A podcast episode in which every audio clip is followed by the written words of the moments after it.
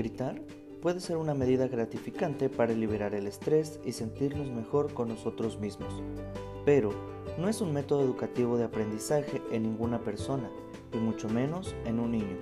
La obediencia que hacen los niños después de que sus padres o cualquier adulto les grite se debe al miedo y no al aprendizaje. Vamos a ver cómo funciona el cerebro de un niño cuando sus papás le gritan, así es que pongamos muchísima atención a esto. Ante los gritos, los niños sienten miedo e inseguridad, y esa es la emoción que se activa en el cerebro. El cerebro detecta una amenaza bloqueando la zona de la amígdala y de esta manera bloquea la entrada de información. El cerebro cree que cualquier información que entra hará daño y por tanto rechaza cualquier aprendizaje mientras la emoción del miedo permanezca activa. La amígdala se encarga de regular las emociones y es la que ayuda a asociar el escenario vivido con el peligro. Esta guarda todos los recuerdos relacionados con el momento vivido y la próxima vez que se viva un episodio parecido, se activará el miedo como método de defensa, bloqueando cualquier acción del niño.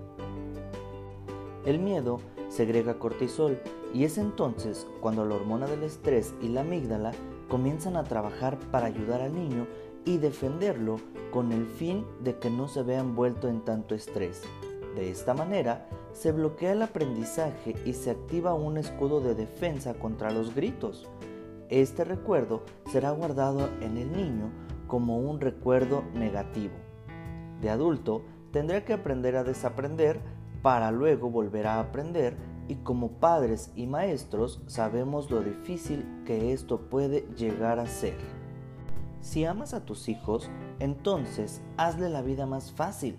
Las normas y los límites, los retos y las recompensas, los juegos y las risas pueden ser más reconfortantes si nos esforzamos y además ayudan a aprender.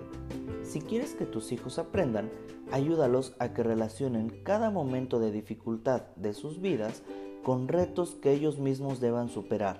Cada vez que los superen tendrán una autoestima más alta, un nuevo aprendizaje y amor hacia la experiencia vivida. Un niño que relaciona su infancia con momentos felices es un niño feliz y seguro de sí mismo. Así que papá y mamá, aquí tenemos el tip del día de hoy. Si queremos que nuestros hijos sean felices, con aprendizajes significativos y seguros de sí mismos, bueno, tratémoslos con amor.